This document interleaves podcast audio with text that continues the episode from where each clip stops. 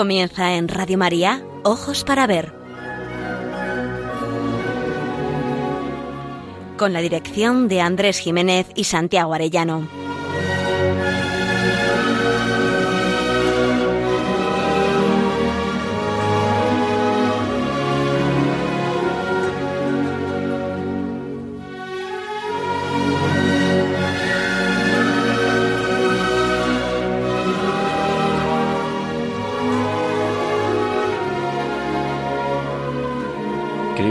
Muy buenos días. Pasado ya el tercer domingo de Adviento, acercándonos ya a la contemplación del misterio de la Navidad, les enviamos un saludo muy cordial desde Pamplona, donde realizamos este programa de Ojos para Ver el primer y tercer martes de cada mes. Les habla Andrés Jiménez y saludo también a Miguel Ángel Irigaray y Santiago Arellano que hacen conmigo este programa. Lo hacemos con todo el corazón nos asomamos a la gruta de Belén y queremos solamente una cosa, aprender a mirar para aprender a vivir.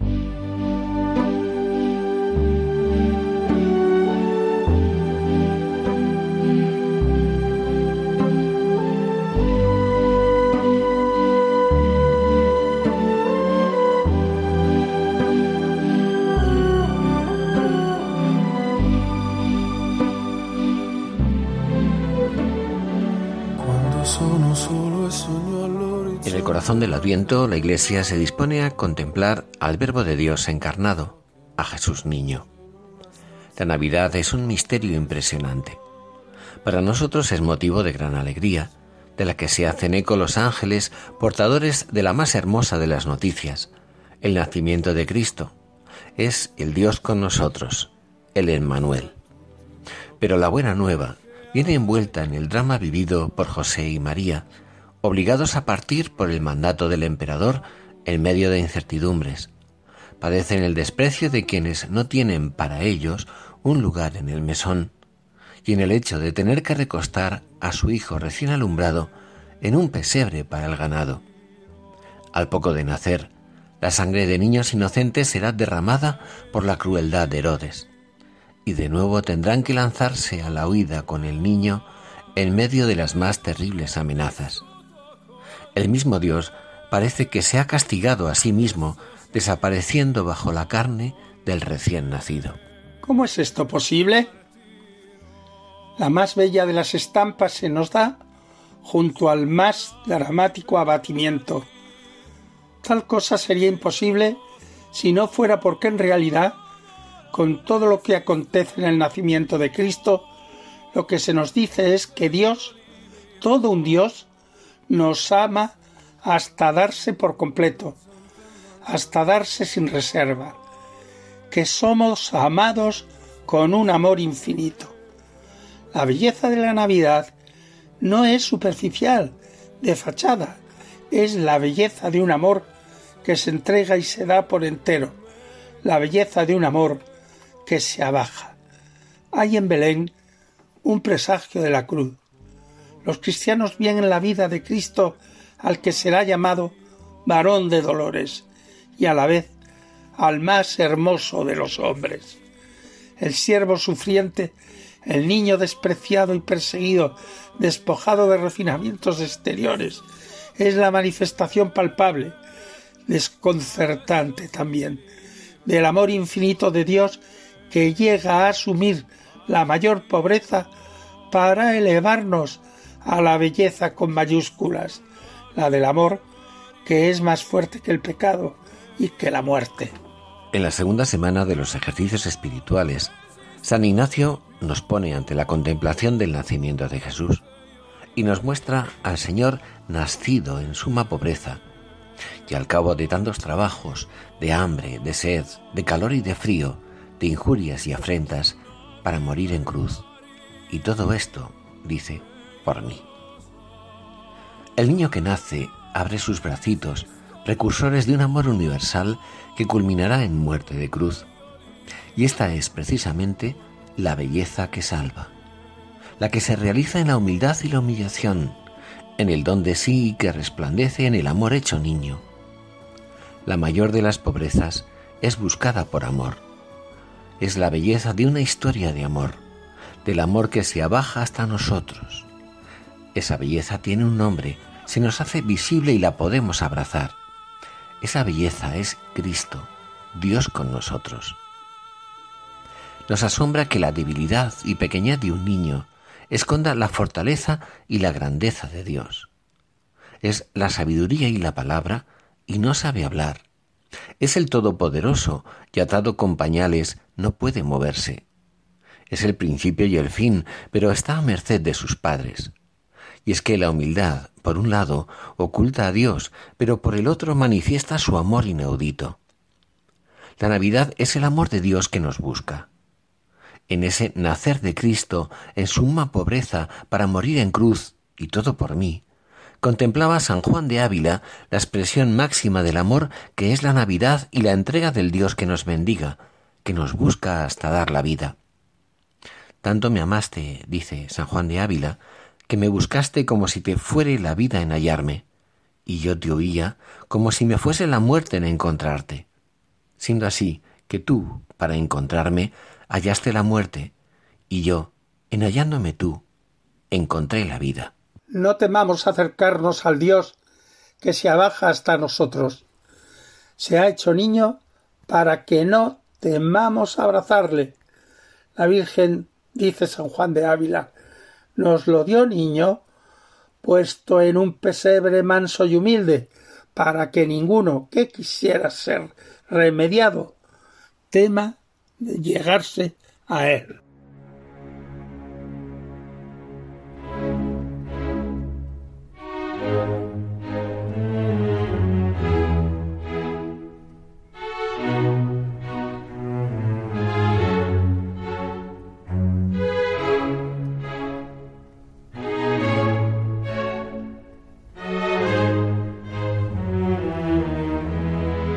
Para ver, el don de la belleza Andrés Jiménez, Santiago Arellano.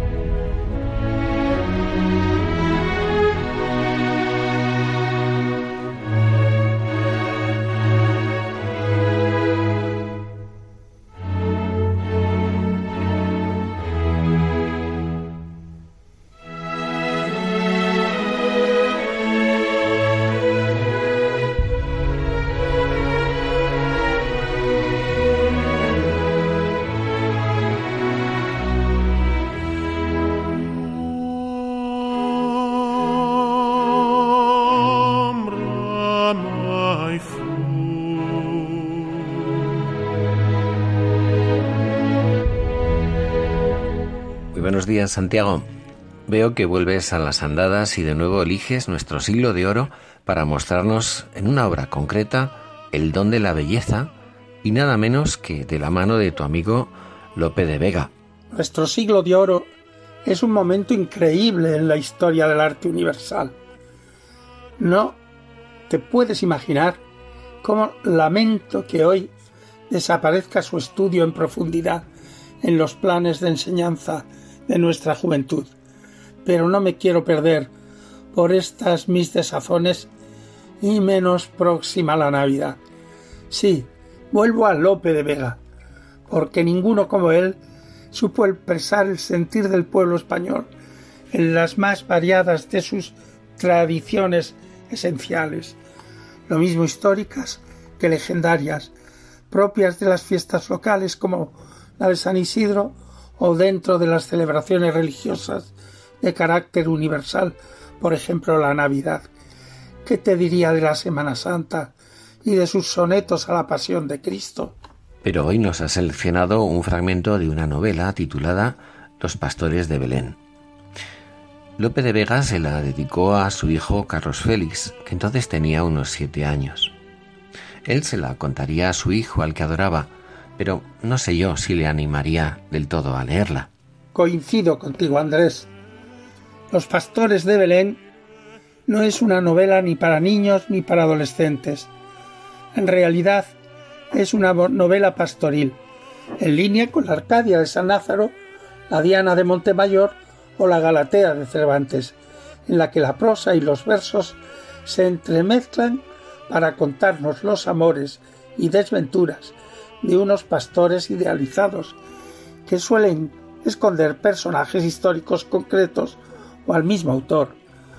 Pero es una novela pastoril muy peculiar, porque Lope pretende recrear la vida, sentimientos e inquietudes de los pastores que tras escuchar las palabras de los ángeles van a acudir gozosos a adorar al niño que se encuentra en la cueva de Belén con María José.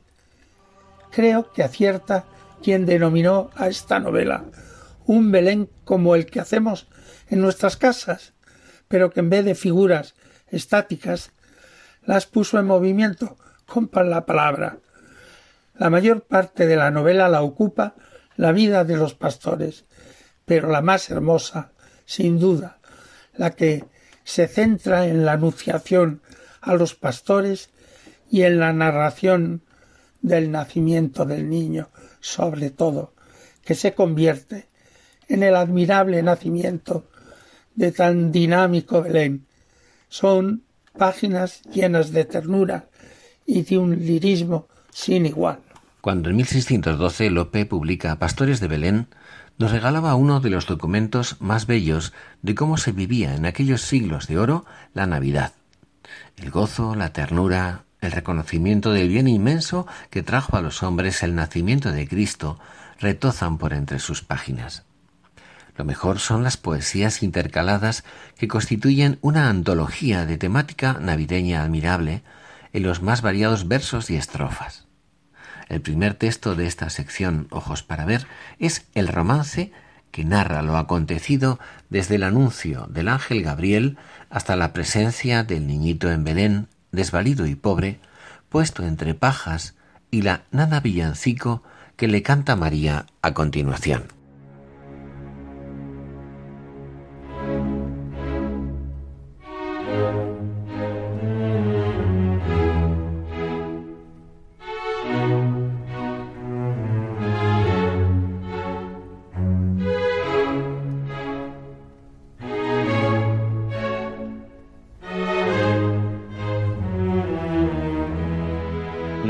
A quien dijo el ángel que estaba de gracia llena, cuando de ser de Dios madre le trajo tan altas nuevas, ya lo mira en un pesebre, llorando lágrimas tiernas, que obligándose a ser hombre, también se obliga a las penas. ¿Qué tenéis, dulce Jesús? le dice la niña bella. ¿Tan presto sentís mis ojos el dolor de mi pobreza? Que no tengo otros palacios en que recibiros pueda, sino mis brazos y pechos que os regalan y sustentan. No puedo más, amor mío, porque si yo más pudiera, vos sabéis que vuestros cielos envidieran mi riqueza. El niño recién nacido no mueve la pura lengua, aunque es la sabiduría de su eterno Padre inmensa, mas revelándole al alma de la Virgen la respuesta, cubrió de sueño en sus brazos blandamente sus estrellas ella entonces, desatando la voz regalada y tierna, así tuvo a su armonía la de los cielos suspensa. Pues andáis en las palmas, ángeles santos, que se duerme mi niño, tened los ramos. Palmas de Belén, que mueven airados los furiosos vientos, que suenan tanto, no le hagáis ruido, corred más paso, que se duerme mi niño, tened los ramos el niño divino que está cansado de llorar en la tierra por su descanso, sosegar quiere un poco del tierno llanto. Que se duerme mi niño, tened los ramos. Rigurosos hielos le están cercando, ya veis que no tengo con qué guardarlo. Ángeles santos que vais volando, que se duerme mi niño, tened los ramos.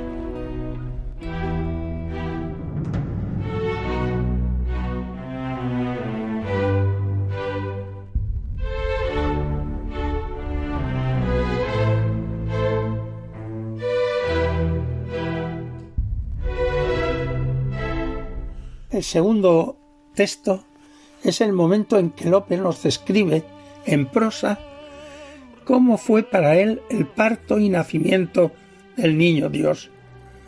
Es tan delicado, tan lleno de finura, de pudor y de entrecruce de lo humano y de lo sobrenatural que bien podría servir para que antes de la cena, en cada una de nuestras casas, lo leyéramos como pregón de nuestras celebraciones y como oración que nos sirva en esta Nochebuena, Noche Santa, de recuerdo, recogimiento y meditación agradecida.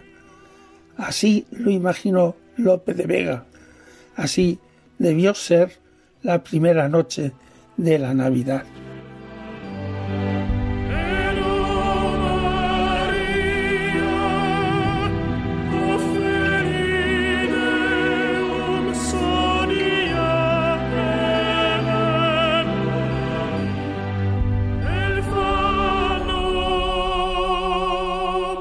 Conociendo pues la honestísima Virgen la hora de su parto, José salió fuera, que no le pareció justo asistir personalmente a tan divino sacramento. María, descalzándose las sandalias de los benditos pies y quitándose un manto blanco que la cubría y el velo de su hermosa cabeza, quedándose con la túnica y los cabellos hermosísimos tendidos por las espaldas, sacó dos paños de lino y dos de lana limpísimos y sutiles que para aquella ocasión traía, y otros dos pequeñitos para atar la divina cabeza de su hijo, y púsolos cerca de sí para la ocasión dichosa en que le fuesen necesarios.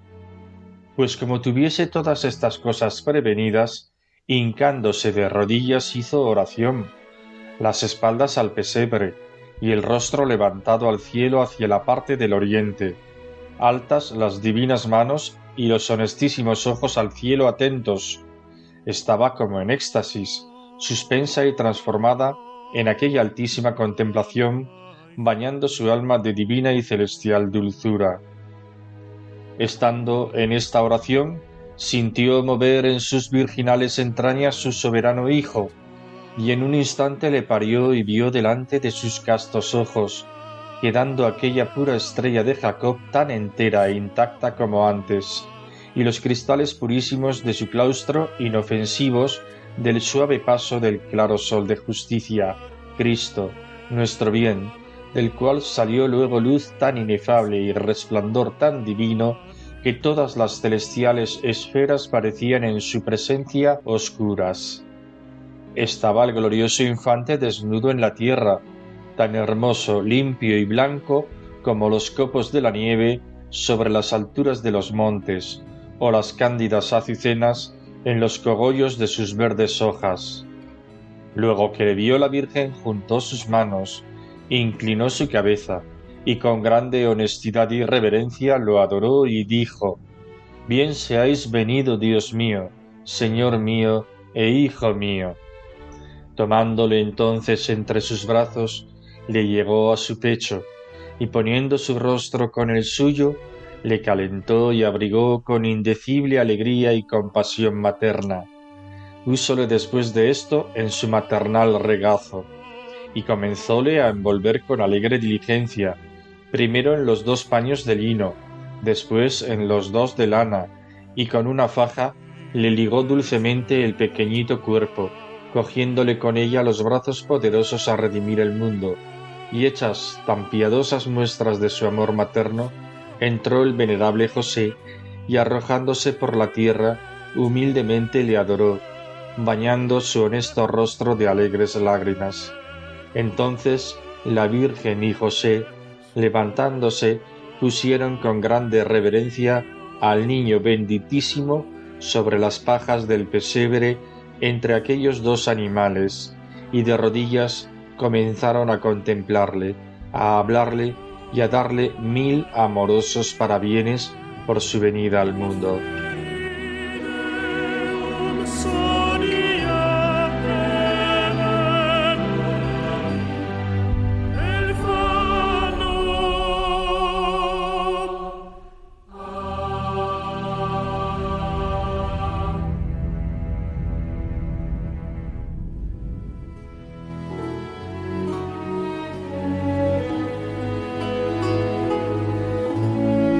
Aprender a mirar.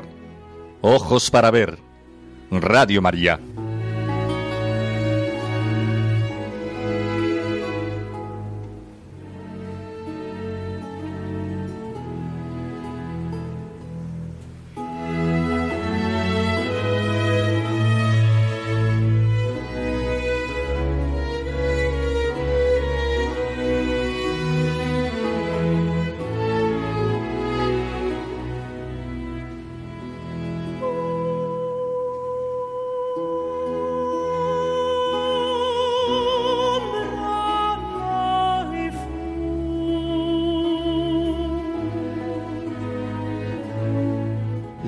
Ahora, queridos oyentes, al corazón de la Navidad.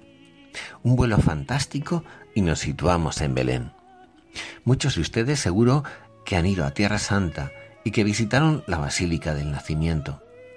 Colocados en la Plaza de los Pastores, mirando a la gran basílica, la primera impresión es que nos encontramos ante una sólida fortaleza más que ante una iglesia. 54 metros de muro con sus robustos contrafuertes de piedra se recortan en continuidad con los pelados cerros que se divisan en la parte superior. Está muy documentado que desde los primeros momentos del cristianismo se sabía con precisión cuál era la gruta en que tuvo lugar el nacimiento de Cristo. Pero también se sabe, sobre todo a partir del emperador Adriano, que se intentó modificar el sentido de los lugares significativos de la vida y muerte de Jesús para que se olvidaran, pero inútilmente. Las autoridades del imperio edificaron templos paganos, entre otros en el Santo Sepulcro y el Calvario, venerados por los primeros cristianos, con el propósito de borrar los vestigios del paso de Cristo por la tierra. Hasta el imperio de Constantino, por unos 180 años, en el lugar de la resurrección se daba culto a una estatua de Júpiter y en la Peña de la Cruz a una imagen de Venus de mármol. Sin duda se imaginaban los autores que si contaminaban los lugares sagrados por medio de los ídolos, harían olvidar la fe en la resurrección y en la cruz. ¿Qué pasó con la gruta de Belén? Pues el lugar fue convertido en un bosque sagrado en honor de Adonis. Para ver, no es suficiente mirar, es necesario saber. Pero aún nos quedan más sorpresas al acercarnos a la puerta de entrada de la enorme basílica. Se entra por una puerta tan diminuta que obliga a pasar de uno en uno, y aun así con dificultad. Es preciso inclinarse bastante. En la misa de Nochebuena del año 2012, Benedicto XVI se refirió a este acceso al templo.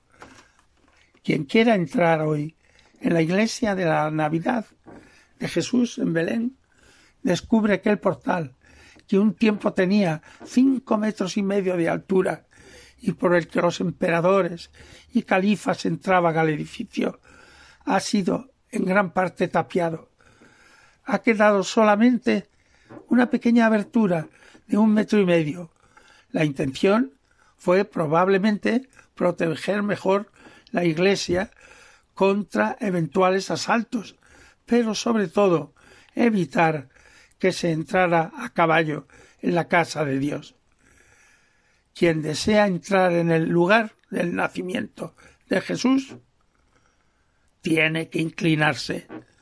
Me parece que en eso se manifiesta una cercanía en esta noche santa, si queremos encontrar al Dios que ha aparecido como niño hemos de apearnos del caballo, de nuestra razón ilustrada, debemos de poner nuestras falsas certezas, nuestra soberbia intelectual, que nos impide percibir la proximidad de Dios. El otro rincón para aprender a mirar es la gruta del nacimiento.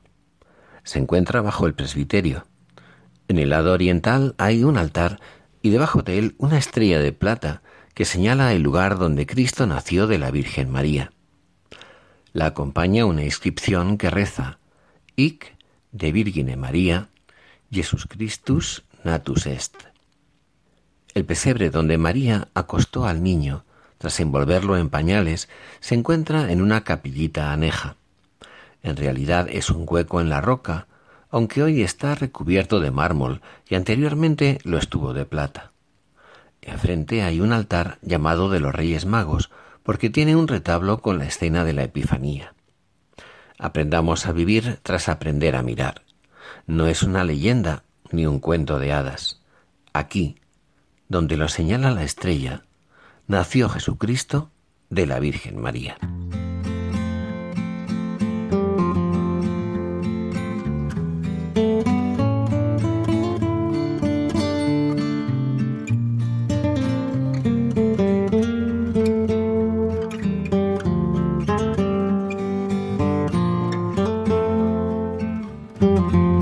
En Ojos para Ver, momento para la pintura.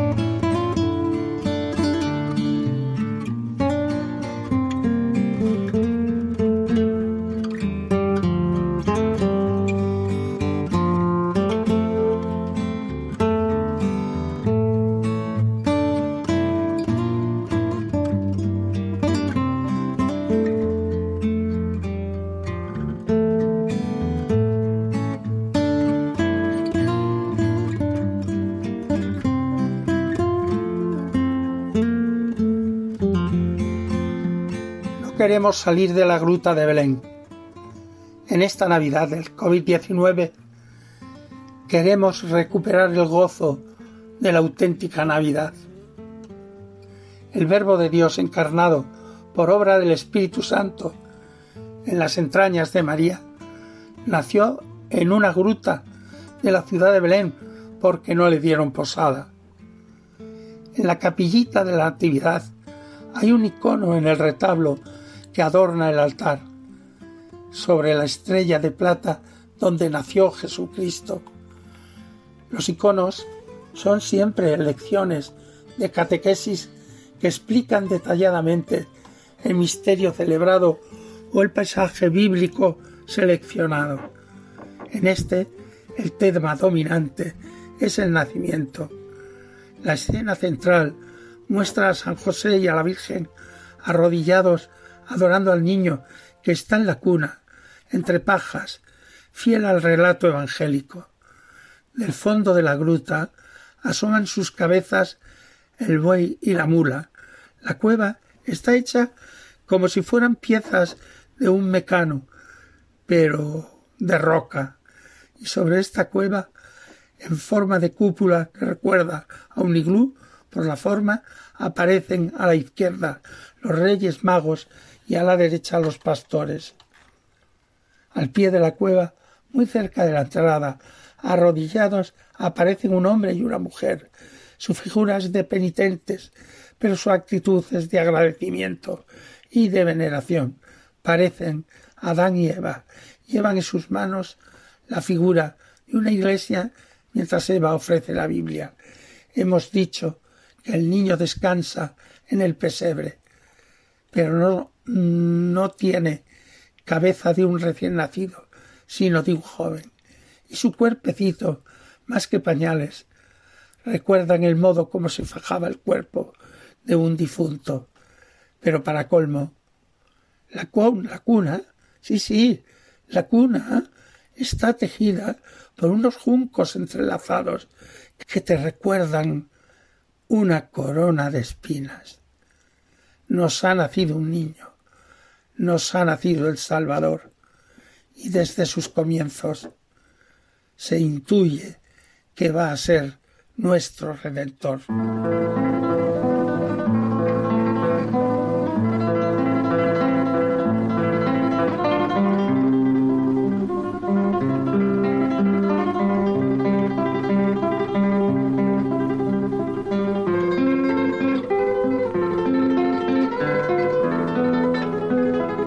Momento para la poesía. Ojos para ver. Radio María.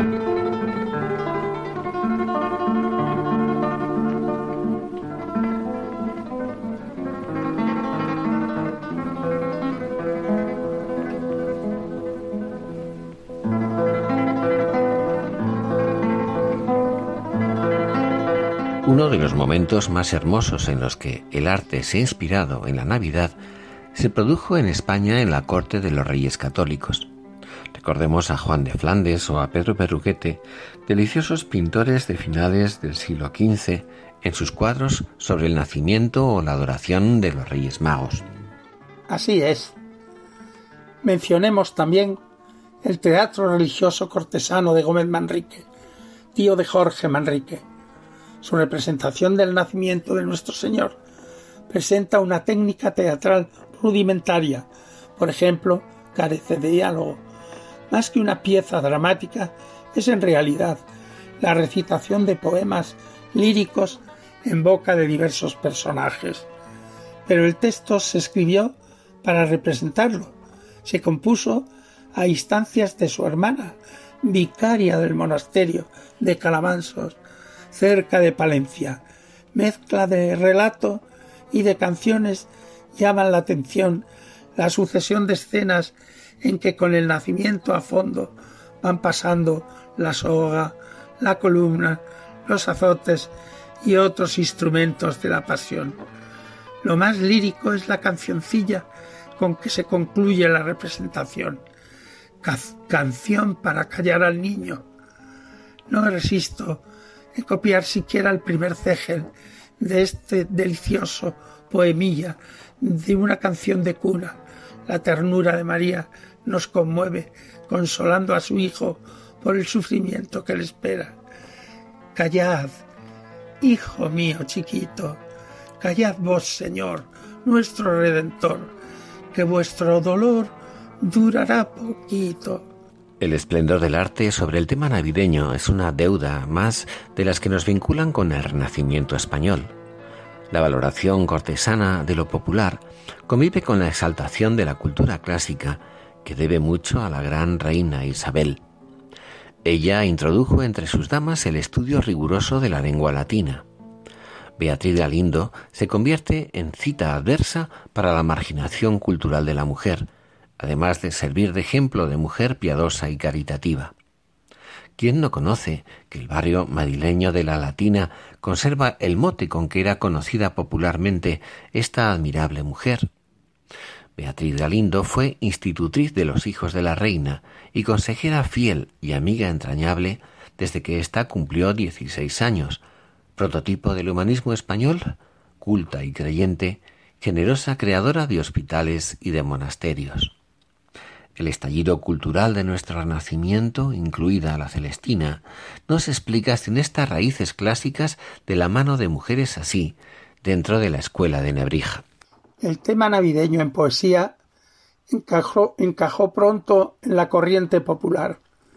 Me estoy refiriendo dentro de la poesía de los cancioneros a la denominada poesía de tipo tradicional, en la que está presente toda la herencia poética medieval, incluida la más lejana de las jarchas, como subsuelo fecundo y firme sin el que nada podríamos entender, la lozanía de la religión católica.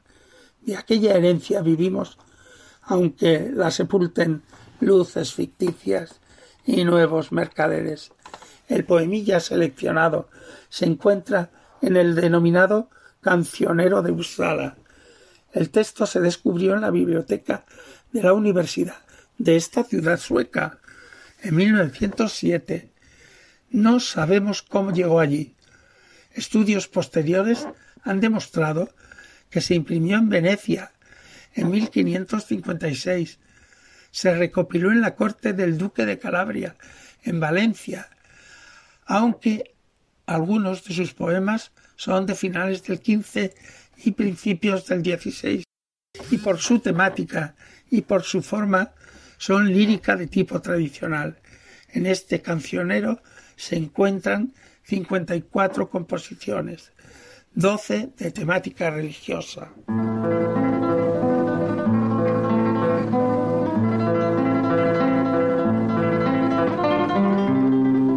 Dadme albricias, hijos de Eva. Di, ¿de qué darte la san? Que es nacido el nuevo Adán, hoy de Dios, y qué nueva. Dádmelas y habed placer, pues esta noche es nacido el Mesías prometido, Dios y hombre, de mujer. Y su nacer nos releva del pecado y de su afán, pues nació el nuevo Adán, hoy de Dios, y qué nueva.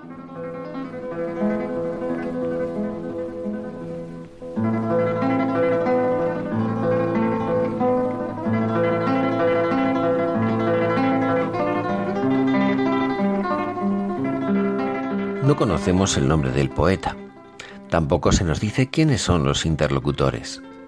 Como en un diálogo alegórico, uno sería la humanidad en representación de los hijos de Eva. El otro podría ser un ángel. Albricias, término árabe, significa regalo que debe recibir el portador de una buena noticia. Los ángeles nos anunciaron la gran noticia de la Nochebuena. Albricias es exclamación de júbilo por una noticia feliz. Los gozos más hondos de la Santa Noche se encierran en esta palabra, albricias para la humanidad entera. Por fin la tiniebla de la desesperanza ha estallado en radiante luz. Con razón, causa de nuestra alegría, hasta el placer cobra decoro y sentido. Con razón, zambombas, panderetas y chirimías. Teólogo es el autor y muy culto, aun en su apariencia popular. Va directamente al meollo. Él es Mesías, Él es el nuevo Adán, Él es Dios y hombre, de Dios, de mujer, pecado y afán, y un único argumento, pues, y una única verificación, esta, y una única circunstancia, noche, y una única acción. Es nacido. Las redondillas confirman el aire popular y el diálogo recuerda las comedias navideñas de pastores, así como las palabras originales, tal como se encuentran en el cancionero de Uppsala. Todo el poema se encierra en la exclamación ¡Qué nueva! Es decir, en la palabra albricias. Por eso nuestra felicitación de este año para todas ustedes es albricias, hijos de Eva.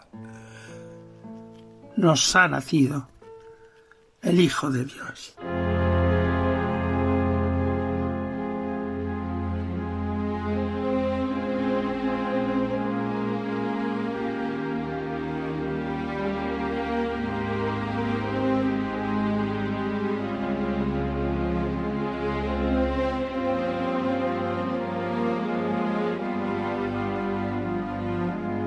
El camino de las artes. Ojos para ver.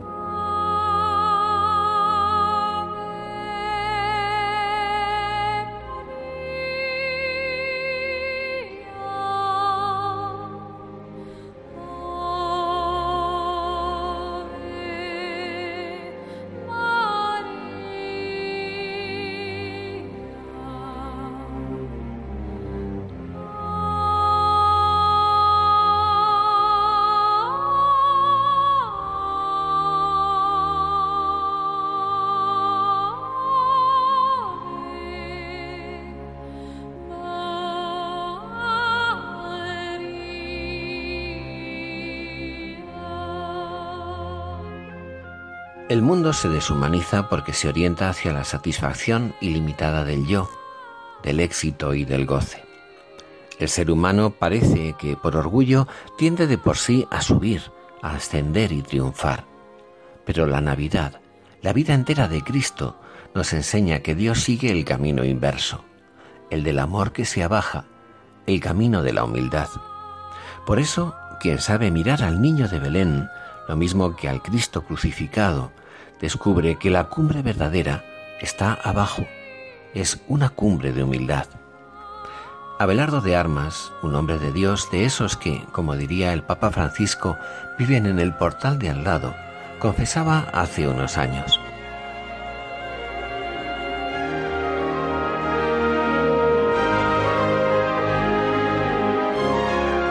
Yo, como siempre veía a los santos tan altos, quería ser como ellos, llegar a la cúspide. Pero un día pensé que Dios, como quiere que se salven todos los hombres, y no sólo los más dotados, los más sobresalientes, nos enseña que las almas más perfectas de verdad son las que aceptan seguir a Cristo por el camino que conduce más abajo. Todos los santos han sido santos humillados por seguir a Cristo en su humillación, que se inició en la encarnación, se nos mostró en Belén, se prolongó durante treinta años en Nazaret y se consumó en la cruz.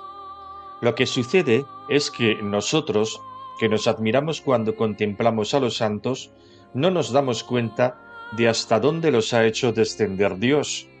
Es que la vida de Jesús es la gran paradoja, es subir bajando. Demos gracias a Dios junto al pesebre de Belén por nuestras miserias, porque son lo único nuestro con lo que nos hacemos humildes y por lo que Él nos puede elevar a la verdadera cumbre, la de la humildad. Pero para eso es preciso confiar en Él, y no tengamos miedo. Creed que os ama, sabed que os acepta así, tal como sois, tal como estáis. La confianza, decía San Juan de la Cruz, tanto alcanza cuanto espera. No son nuestros éxitos los que nos hacen grandes.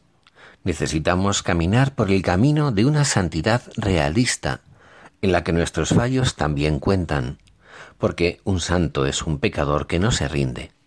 Es la santidad de un hombre o una mujer llenos de limitaciones. La santidad que consiste en no cansarse nunca de estar empezando siempre.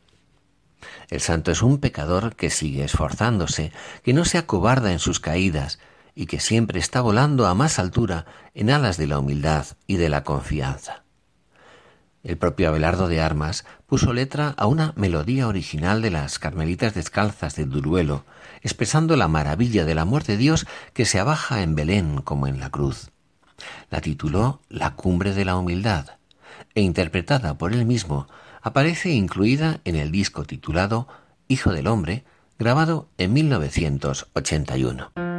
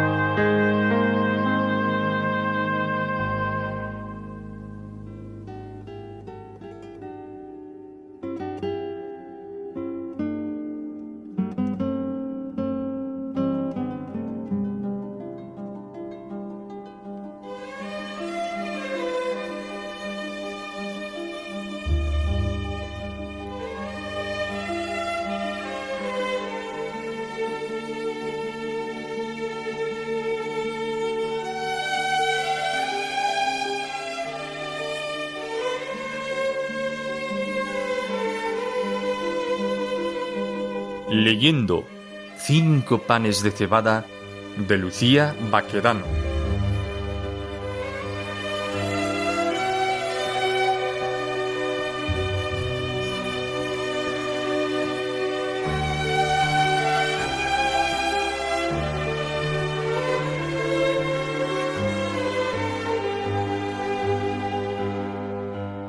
Llegó el verano a la escuela de Berichea. Las vacaciones hicieron sentir a Muriel hasta qué punto echaba de menos el pueblo, las gentes y la dedicación de sus niños. Por eso la vuelta fue como el feliz reencuentro con algo que no le era extraño. Al contrario, todo le gustaba, vestido de la belleza del reencuentro con lo que ya amaba. Fue así como se lanzó ella sola a pintar el interior de la escuela, con constancia y buen gusto, olvidándose de sí misma, pensando en el bien de sus alumnos y con la conciencia de aplicarse a algo lleno del mayor de los sentidos.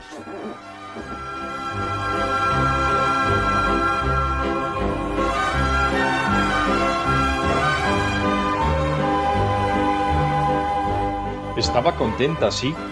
Tenía una nueva ilusión Embellecer la escuela, confiesa.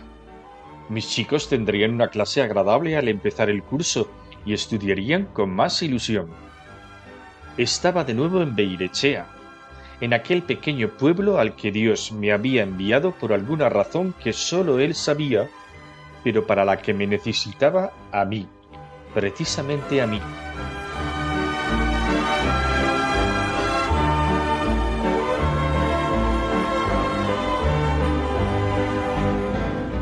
Y es que cuando amamos a alguien de verdad, queremos su bien por encima de todo, y el egoísmo retrocede.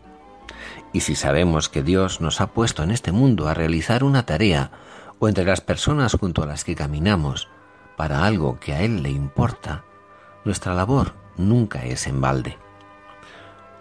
Cuando Javier Arana, quien terminará convirtiéndose en su novio, advierta a Muriel de un exceso de generosidad y de tentar la ingratitud de los habitantes de Virechea que él ya había sufrido. La muchacha le mostrará que hay un gozo verdadero en dar generosamente y de corazón lo mejor de sí misma.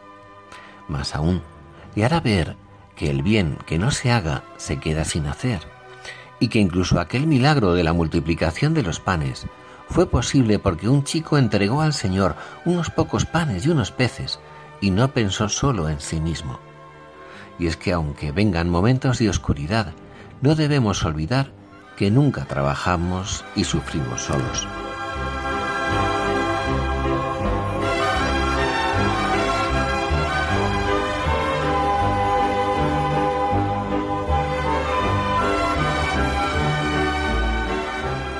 ¿Por qué has tenido que venir a un sitio como este donde nadie sabrá nunca apreciarte ni agradecerte todo esto? Yo creo que todos me quieren. En cuanto a lo demás, nunca he hecho nada para que me lo agradezcan. He trabajado estos días y he disfrutado haciéndolo. Sé que les gustará a los escolanos y esto es suficiente. Te creo, pero seguramente nadie más lo creerá. Todos esos padres que debían haber pintado ellos mismos la escuela hace ya un montón de años encontrarán perfectamente natural que lo hayas hecho tú. Incluso alguno pensará que si lo has hecho, de alguna manera pensarás cobrarlo. Te exigirán al máximo como maestra, pero no mandarán a sus hijos a la escuela si los necesitan para ayudar en la casa, donde trabajarán como animales. Yo quería a los beirechetarras, pero sabía que eran así, tal como me los había pintado Javier, egoístas, desconfiados, y me quedé triste. Pero yo lucharé, le dije con una decisión que no sé si tenía en realidad. Lucharé desde mi sitio. Todos esos chicos estudiarán y tendrán una cultura. Van a saber que la cabeza no solo sirve para colgar la boina. Y no me iré, no pienso irme. ¿Desde cuándo eres así? me preguntó de pronto. ¿Así? ¿Cómo? Pues buena, generosa, ¿Se nace así o hay un momento en la vida que te transforma? Perderás aquí lo mejor de tu vida y todo seguirá igual.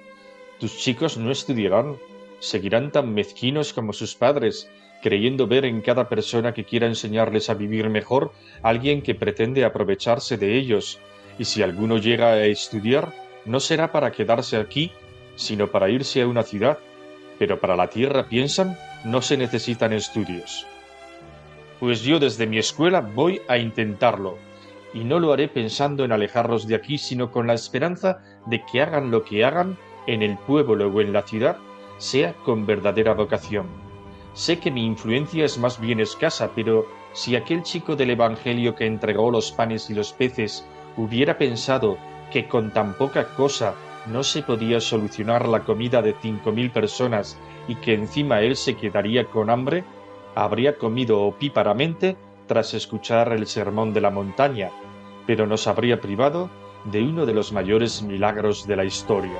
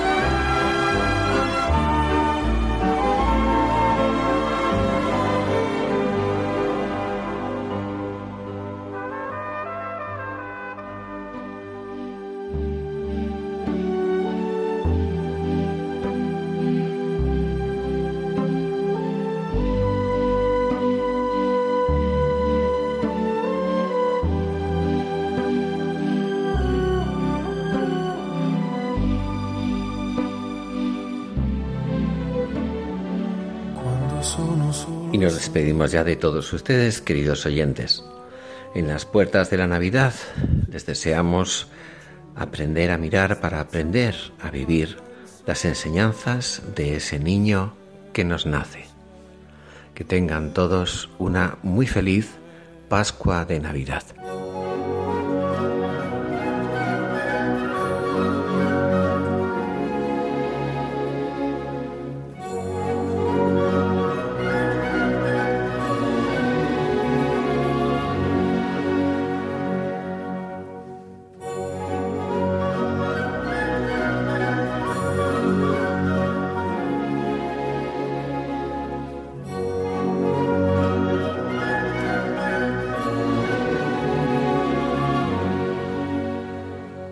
Finaliza en Radio María, Ojos para Ver.